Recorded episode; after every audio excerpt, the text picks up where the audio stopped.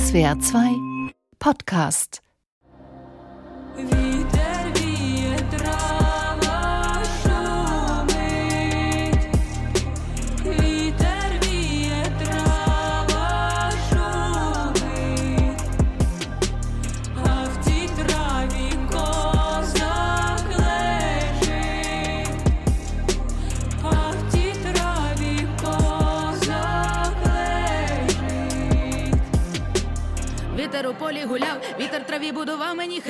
Die Musik, das ist ukrainischer Rap von der Musikerin Aljona Aljona. Sie singt da zusammen mit einer anderen ukrainischen Sängerin, Jerry Heil. Und Aljona ist eine der berühmtesten ja, Musikerinnen und auch eben Rapperinnen der Ukraine. Sie prägt da diese junge Musikszene sehr stark. Und du sagst es, sie ist Musikerin, sie ist Rapperin. Das ist Rap, was sie tut. Aber das, was wir gerade gehört haben, das Musikbeispiel, klingt schon auch in meinen Ohren etwas nach Folklore. Ja, total. Der Song heißt Viter Wir, das heißt der Wind weht. Und sie singt auch davon, dass der Wind weht und dass ein Kosake im Gras liegt. Dieser Song, der ist letztes Jahr entstanden, nach dem Beginn der russischen Invasion in der Ukraine. Und bei MusikerInnen wie Aljona Aljona merkt man, wie sich ihre Musik durch diesen Krieg verändert hat genauso wie sich auch ihr ganzes Leben verändert hat. Was geht? Seit einem Jahr greift Russland die gesamte Ukraine an, was uns schon hier aus der Ferne betroffen macht und verzweifeln lässt, denn es trifft weiterhin vor allem die ukrainische Bevölkerung, die zivilen Strukturen, die Häuser, Krankenhäuser, Kraftwerke. Wir wollen wissen, wie die Menschen dort damit umgehen, wie sie den täglichen Überlebenskampf durchhalten. Und was von diesem Krieg bleibt. Also auch wenn nach einem Jahr immer noch kein Ende in Sicht ist, wird dieser Krieg ja irgendwann zu Ende gehen. Nur was davon wird in den Menschen bleiben? Und wie verändert dieser Krieg einen Menschen und natürlich auch die ganze Gesellschaft? Ihr hört Was geht, was bleibt, den SWR2-Podcast für Zeitgeist, Debatten, Kultur mit mir, mit Feline Sauvageau und mit meiner Kollegin Christine Hartauer. Hi. Hallo.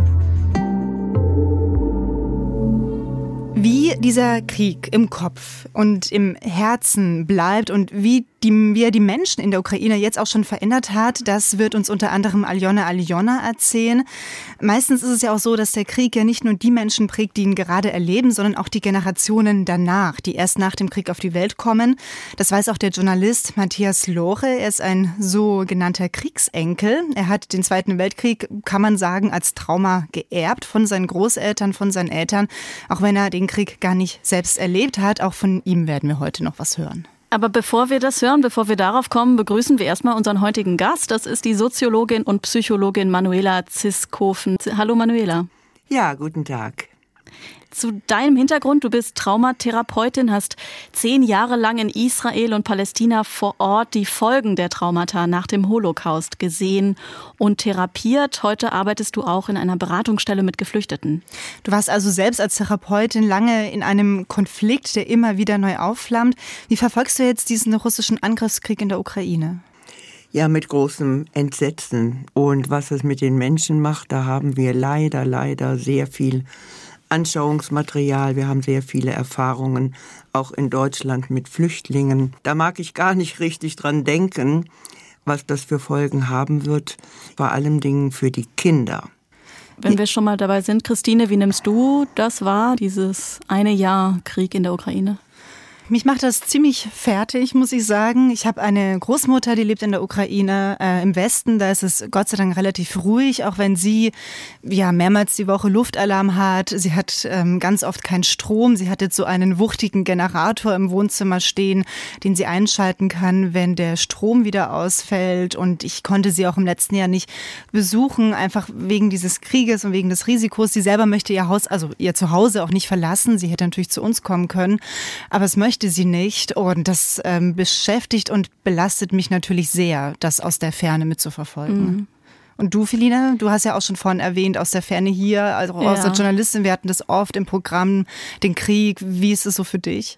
Ich gebe zu, dass ich Pausen brauche, also dass ich mhm. mir das jetzt nicht täglich ansehen kann aus der Ferne. Also ich habe natürlich auch, wir hatten es letztes Mal in der letzten Folge schon davon, das Privileg wegzusehen. Mhm. Also ich mache Pausen und ja, meine Rolle ist dann hier als Journalistin zu informieren, was passiert, also wie jetzt in dieser Folge. Ja, wir haben es ja auch schon beschrieben, diese, die Menschen in der Ukraine, für viele von ihnen ist ja so ein täglicher Überlebenskampf. Manuela, was ist das für eine Erfahrung aus psychologischer Sicht? Also kann man das auch mal verdrängen, im Krieg zu sein oder funktioniert man einfach die ganze Zeit? Man funktioniert schon, weil es ja, also die Grundbedürfnisse werden nicht äh, erfüllt, kein Gas, kein Strom, kein Wasser inzwischen, sodass die Sorge um die Kinder und es natürlich einen selbst, die Familie insgesamt, an erster Stelle steht, sodass die eigene Befindlichkeit sehr häufig von diesen tapferen Frauen zurückgedrängt werden. Aber das, was sie erleben, konfrontiert sie mit einer Lebensbedrohung. Dafür haben wir keine Lösungsansätze, dafür haben wir keine Bewältigungsmöglichkeiten, sodass sich die Menschen in der Regel völlig ausgeliefert fühlen, ohnmächtig, Entsetzen und Todesangst ist einfach vorrangig. Und das bewirkt vor allen Dingen die Todesangst eine dauerhafte Erschütterung des Selbst- und des Weltverständnisses. Man geht sogar so weit, dass man sagt, diese Konfrontation mit Todesangst hinterlässt bei einem Menschen einen Todesstempel wie eine Prägung. Mhm. Und wenn Sie da an Kinder denken, also dann wird mir schlecht, ja. Mhm. Das ist viel zu frühe Konfrontation mit entsetzlichen Dingen. Ja, Todesstempel klingt sehr hart und wenn du gerade Kinder erwähnst, also ich hatte ja gerade ja schon gesagt, ich habe Familie aus der Ukraine. Die Schwester meiner Tante, die ist äh, mit ihren drei Kindern nach Deutschland gekommen. Die sind ähm, einerseits natürlich sehr froh darüber, weil auch sie miterleben mussten, wie Menschen in ihr Haus in der Ukraine reingegangen sind, wie dort Dinge geplündert worden sind. Deswegen sind sie natürlich froh, dass sie das nicht, dass sie da nicht da waren in dem Moment. Andererseits leben sie jetzt seit einem Jahr hier und natürlich bei anderen Verwandten und so weiter. Aber es ist natürlich so eine gewisse Perspektivlosigkeit. Am Anfang haben sie gedacht, na gut, wir bleiben bis zum Sommer, bis zum Ende der Sommerferien. Dann kam Weihnachten. Jetzt haben wir ein Jahr Krieg, ähm, ein Jahr, den ersten Jahrestag. Alltag. Was macht das mit, mit dieser Perspektivlosigkeit, wenn man nicht weiß, wann es zurückgeht? Also ich bezweifle, ob da so eine Perspektivlosigkeit vorhanden ist, denn die hoffen ja, dass sie zurück können. Und Herr Zelensky schürt ja auch diese positive Erwartung, wir werden siegen und so weiter. Das macht sehr, sehr viel aus. Also ich glaube, dass die Hoffnung der Flüchtlinge doch sehr stark ist, zurückzukommen. Sie leben hier jetzt mal in relativer Sicherheit, sind aber doch täglich konfrontiert mit dem, was in ihrer Heimat abläuft, haben Kontakt zu den Angehörigen, werden unruhig, wenn sie mal jemanden nicht erreichen. Es entwickeln sich dann Fantasien, was ist da los?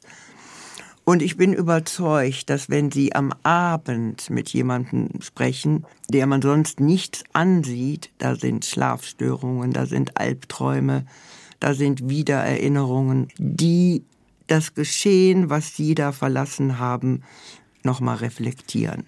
Du hast es eben so angesprochen mit dem, ja, mit dem Umstand, dass eigentlich das alles nicht verarbeitet wird. In dem Moment, in dieser akuten Situation, verdrängt man wahrscheinlich das meiste. Aber diese Situation der Kinder, wie prägt das die, wenn ihre Eltern nicht sagen können, wann sie wieder nach Hause können? Wie passen sich die Kinder letztlich auch an? Aber das sagen doch die Eltern nicht, die hier sind, sondern sie versuchen doch alles, um den Kindern die Hoffnung nicht zu nehmen. Ja, ja sicher, du wirst Papa wiedersehen. Hm. Ja, sicher, die Großmutter und wo du immer gerne gespielt hast. Also man verspricht etwas, müssen, was man vielleicht nicht halten kann. Ja, die ja. müssen belogen werden. Das hm. geht einfach ja. nicht anders. Und mich stört ein bisschen, dass Sie sagen, Verdrängung. Ja. Verdrängung ist ein Kraftakt. Das kriegt ein Mensch, der in einer Kriegssituation lebt, überhaupt nicht hin. Die Menschen dort leben in einer ständigen Gefahrensituation, in der ständigen Sorge, was passiert als nächstes? Habe ich meine Kinder um mich? Habe ich genug Lebensmittel? Habe ich Wasser? Ja? Verdrängung ist eine intellektuelle Leistung, da hat man überhaupt keine Zeit für in einer akuten Situation. Was ich vielleicht meinte, war, sie verarbeiten nicht, was da passiert das emotional. Ist nicht möglich. Ja. Hm.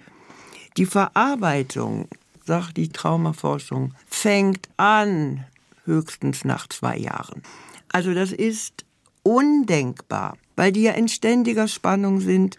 Was passiert in meiner Heimat? Leben meine Verwandten noch? Da setzt sich keiner hin und fängt an zu verarbeiten, was immer das heißt. Das ist nicht möglich, weil das gesamte Nervensystem, der gesamte Gefühlsbereich in Unordnung ist. Und ich fand sehr schön, dass Sie mit der Musik angefangen haben, weil solche Pausen, einer Musik zuzuhören, die einen anspricht, äh, vielleicht auch mal zu tanzen oder sich zu bewegen, ein Gedicht zu lesen, das sind alles ganz wichtige, notwendige Pausen. Ablenkung spielt in der Traumaarbeit und auch in der akuten Situation eine große heilsame Rolle. Ich finde es total interessant, wie du das jetzt beschrieben hast, welche Kraft die Musik hat. Ähm, das Lied, was wir gerade gehört haben, dieses ähm, Vitar Vie, das war ja so folkloristisch. Das ist ja auch angelehnt an ein altes oder ein so Volkslieder aus der Bukowina. Es ist so eine ganz historische Region im Süden der Ukraine. Und ich habe mit Aljona immer wieder gesprochen ähm, im Lauf des letzten Jahres, seitdem dieser Krieg ausgebrochen ist.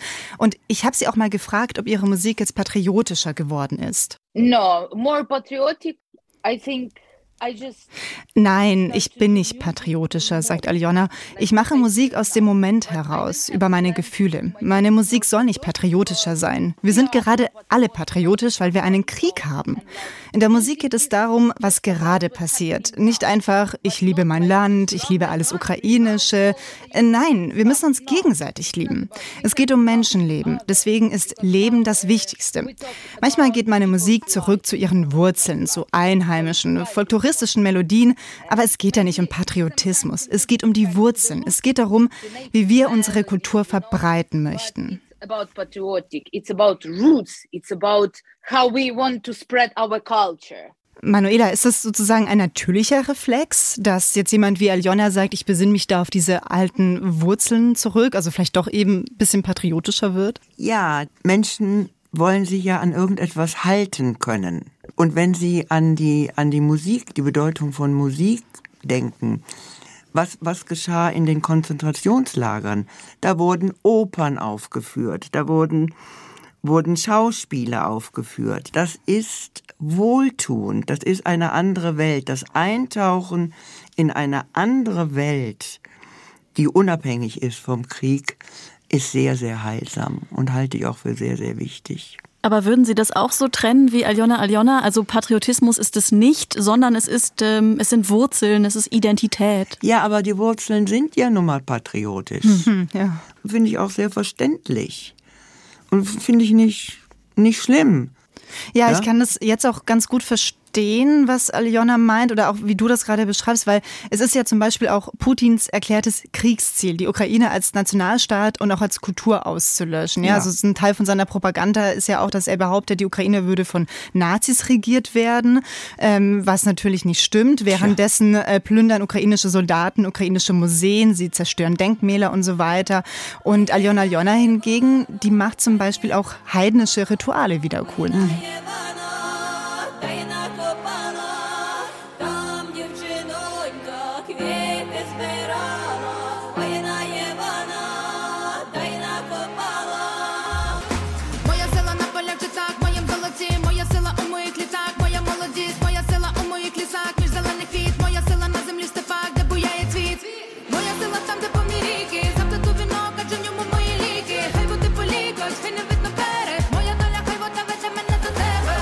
Da haben wir nochmal Musik gehört von Aljona Aljona, das Stück Kupala. Christine, wer ist Kupala? Um was geht es da?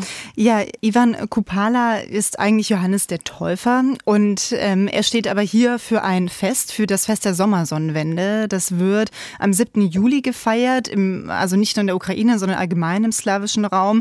Und es ist so ein sehr heidnisches Fest, voller Rituale. Also Aljona singt es auch gerade, dass ähm, zum Beispiel, sie sagt da, ich werde einen Kranz weben, in dem meine Kräfte stecken und äh, sie wird diesen Kranz in das Wasser legen und das Schicksal äh, irgendwie zu sich bringen lassen. Also dieser Kranz ist so ein Blumenkranz, den junge Frauen weben, den legen sie dann ins, in den Fluss und da, wo der Kranz hinschwippt, der erste junge Mann, der diesen Kranz findet, ist dann sozusagen der zukünftige Ehemann.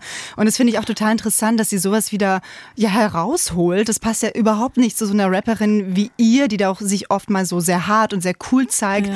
Und jetzt frage ich mich, ob das auch so ein bisschen auch die Leute nochmal zusammenschweißt, wenn man eben nochmal ähm, guckt, okay, das sind wir eigentlich, ne? während Russland uns versucht, irgendwie auszulöschen. Ja, unbedingt, würde ich sagen. Das ist auch nötig für den Zusammenhalt einer Gesellschaft, von der man annehmen muss, sie soll gesprengt werden, sie soll zerstört werden. Also mir wird es ganz schlecht, wenn ich das ausspreche. Da setzt man also die Einheit so dagegen. Ja, ich glaube, ja. vielleicht verstehe ich diesen, diese Abgrenzung von Ayona Aljona hin zu Patriotismus, ja, dass sie sagt, das ist es nicht, weil man da eben auch ganz schnell bei diesem Feindbild Russland ist. Und vielleicht versucht man es nicht in diese Richtung kippen zu lassen? In das Feindbild Russland? Ja. Was meinst du da genau damit? Naja, Patriotismus lebt ja dann oftmals auch von dieser Abgrenzung von den anderen, ja. Wir sind äh, genau, wir gehören nicht zu den anderen. Also dass, dass es auch so ins Reaktionäre kippt, das, das hat jedenfalls das Wort Patriotismus ja ganz ja. schnell auch.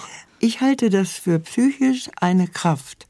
Patriotismus. Ich würde das auch gar nicht so nennen, sondern Verbundenheit mit meinen Wurzeln, Identität. Und zu Identität gehört Abgrenzung dazu. Ja. Aber bei Aljona Aljona ist das auch nochmal sehr stark. Also ähm, sie selbst kommt aus der Nähe von Kiew und sie war vor ihrer Rap-Karriere, war sie Kindergärtnerin. Hm. Und ähm, als sie angefangen hat zu rappen, da hat sie auch an so Wettbewerben teilgenommen und sie hat am Anfang auf Russisch gerappt. So, und das hat sie ah, 2014 ja. mhm. abgelegt, nachdem Russland die Krim annektiert hat. Seitdem rappt sie auf Ukrainisch. Und wir hatten ja jetzt schon einige, ja, sehr folkloristische Songs, aber im letzten Jahr, da ist auch noch wirklich ein sehr harter Rap Rap-Song entstanden. Викидаюся і не потребляйте, іду вперед, вичищаю мову і вивчаю знову вирвані сторінки з історії. Ставлю на ваги все, Україна кейси, з нею буду в щасті в горі. Все інше я вигину, вигину, вигину, вигину, вигину, вигину, вигину, вигину, вигину, вигину, вигину, вигину, вигину, вигину, вигину, вигину. Das war der Song Wekenu von Aljona Aljona. Wie du sagst, Christine, ein harter Sound, aber auch, ja, auch inhaltlich hart. Du sagtest mir im Vorhinein, dass sie da rappt, sie werfe etwas weg. Was genau rappt sie? Es ist wirklich ein harter Text. Also sie sagt, ich reinige meine Sprache und sie wirft alles weg, was sie nicht mehr braucht. Sie will sich jetzt wieder etwas lernen über die Seiten in der Geschichte, die ausgerissen worden sind. Und sie sagt auch wirklich, die Ukraine ist der Sauerstoff. Mit ihr werde ich glücklich sein und alles andere schmeiße ich raus aus meinem Leben. Mhm. Also ich verstehe das schon so, dass sie sagt, dass sie wirklich diese russische Kultur, auch die Sprache, sie hat ja wie gesagt vorher auf Russisch gerappt, äh, vor 2014, dass sie das alles einfach jetzt von sich wirft wirft. So eine ganz krasse ja, Reaktion.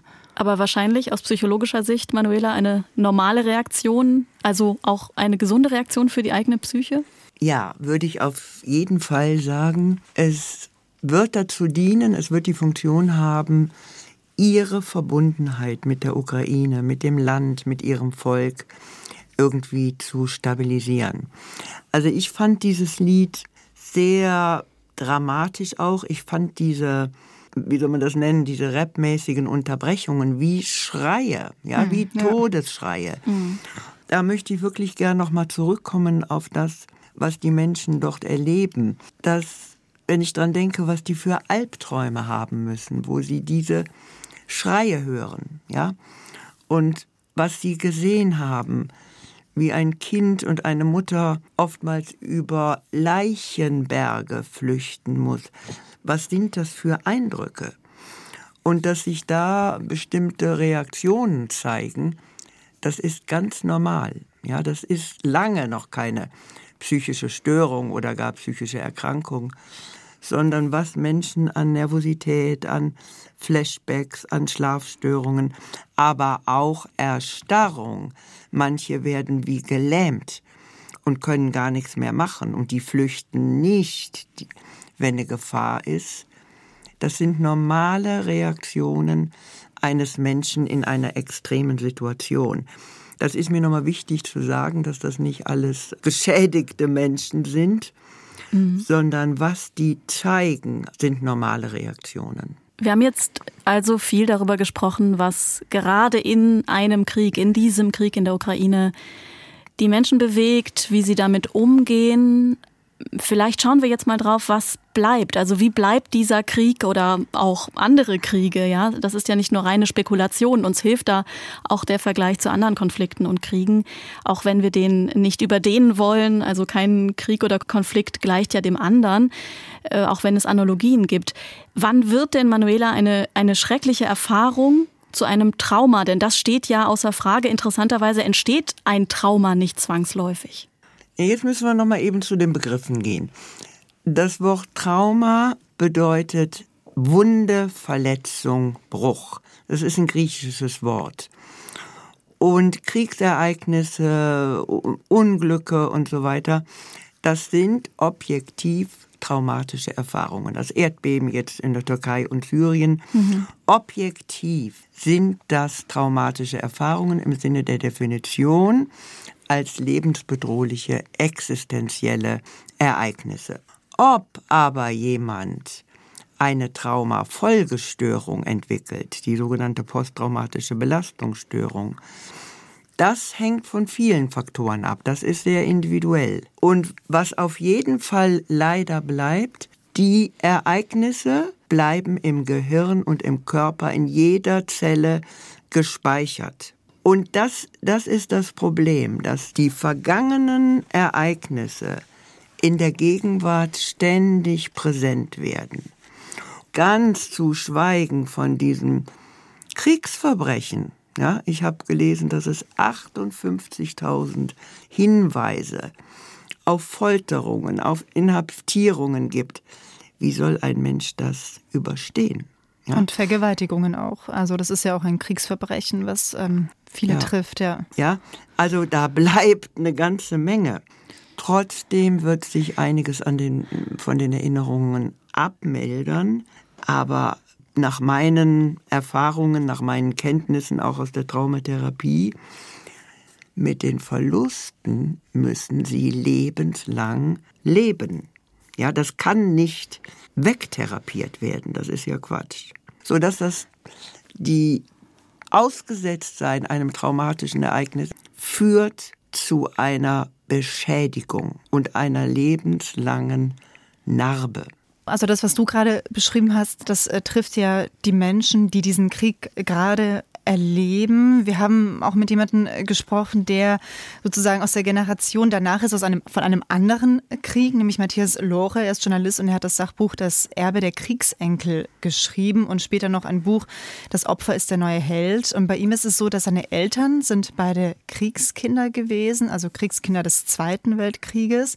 Und er erzählt in diesen Büchern auch wie ihn dieses Kriegstrauma seine, seiner Eltern ähm, bis heute geprägt hat. Also Matthias Lora ist sozusagen das lebende Beispiel dafür, dass verdrängte Traumata dazu führen können, dass sich die Kinder und auch die Kindeskinder immer noch in ihrem Alltag ängstlich, gefährdet fühlen. Und auch diese Angstzustände, das ist etwas, was ihn bis heute begleitet.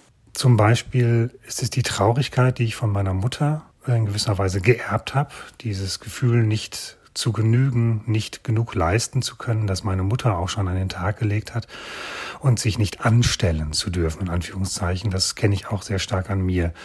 Das hat mich dann mal zu bewogen, doch Höchstleistungen zu vollbringen. Also ein Beispiel ist zum Beispiel, dass ich neben meinem Vollzeitjob damals als Redakteur noch ein Buch geschrieben habe am Wochenende und selbst dann, als ich dann am Wochenende mal das Manuskript nicht mehr sehen konnte und ich dann zwei Stunden joggen gewesen war, hatte ich trotzdem immer das Gefühl, doch zu wenig zu leisten, denn ein Genug gab es nie und gab es in meiner Kindheitserfahrung eben auch nicht. Das war nicht so, dass meine Eltern mich gepusht hätten, doch irgendwelche großen Leistungen zu bringen, sondern es war eher das Gefühl, ich muss meine Eltern entlasten, ich darf keine Last sein, ich darf nicht noch das Maß ihrer Traurigkeit und ihrer Gefühlsblindheit noch vergrößern, sondern ich muss möglichst leicht sein und das geht am einfachsten, indem ich funktioniere und gut funktioniere. Ja, also bei ihm war das Leistungswahn. Manuela, du hast ja viel mit Menschen gearbeitet, die Trauma mit sich rumtragen, sage ich mal ganz pauschal. Was du gerade hörst von Lore, ist sozusagen ein klassisches Bild, wie so ein Trauma über Generationen hinweg weitergegeben wird. Ja, man kann das nicht so ohne weiteres ähm, verallgemeinern. Hm. Ich denke, er, er gehört zur Nachkriegsgeneration, so dass sich da ähm, sicher färben Verhaltensweisen und falsche Rücksichtnahmen, die diese Nachkriegsgeneration meint, ausüben zu müssen, ab. Aber insgesamt ist es so, dass, dass die Gefahr besteht, dass ein unverarbeitetes Trauma weitergegeben wird im Sinne einer Übertragung an die nächste Generation. Und wir haben da zwei Formen. Eine bewusste Weitergabe, in dem erzählt wird, in dem Eltern später ihren Kindern und Enkeln erzählen, was da passiert ist. Also meine Mutter hatte erst kurz vor ihrem Tod, die ist 93 geworden, mal was Negatives erzählt, mal was Belastendes. Vorher war das immer, na ja, wir sind Hamstern gegangen, wir haben eine Gemeinschaft gehabt, wir haben Kohlen geklaut, ja. Also das war völlig verharmlost. Also die bewusste Weitergabe besteht in Erzählungen und dann gibt es die unbewusste Weitergabe. Kinder sind sehr empfänglich für die Gefühle und den Gefühlszustand ihrer Eltern. Kinder sehen das verweinte Gesicht der Mutter an bestimmten Jahrestagen, ja, an, wenn ihr Mann gefallen war zum Beispiel. Und Kinder hören Schreien oder Stöhnen im Schlaf. Und über diese unbewusste Weitergabe, über diese Gefühle wird meist nicht gesprochen. Und die Kinder spüren eine unsichtbare Barriere und fragen auch nicht danach. Und dann bilden sich Fantasien und ebenso Gedanken, wie das der Herr Lore auch formuliert hat. Was muss ich machen, um die Eltern oder die Mutter jetzt nicht noch mehr in Traurigkeit zu bringen. Ich muss funktionieren. Ich muss quasi die Rolle übernehmen, für sie zu sorgen. Und diese Kinder lernen, ihre eigenen Bedürfnisse zurückzustellen und erzählen dann eben nicht mehr, dass sie eine Sechs im Rechnen hatten, erzählen nicht mehr, dass sie in der Schule verprügelt wurden und sind in ihrem Wesenskern, also sehr viele, allein.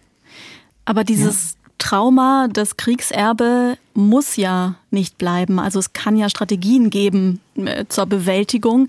Matthias Lohre zum Beispiel hat geholfen, dass er einfach Fakten recherchiert, dass er seine, ja, ja. seine Familiengeschichte, was wirklich passiert ist, ob sein Großvater denn nun vor oder nach der Machtübernahme der Nazis in die NSDAP eingetreten ist. Und ja, es war vor der Machtübernahme, also die Familie hat Schuld auf sich genommen und dann hat es ihm geholfen, das alles in einem Buch aufzuschreiben. Ja. Und diese Mischung aus Rationalität und Gefühl, die hat hoffentlich zu einer Geschichte beigetragen, die nicht nur plausibel klingt, sondern auch plausibel ist.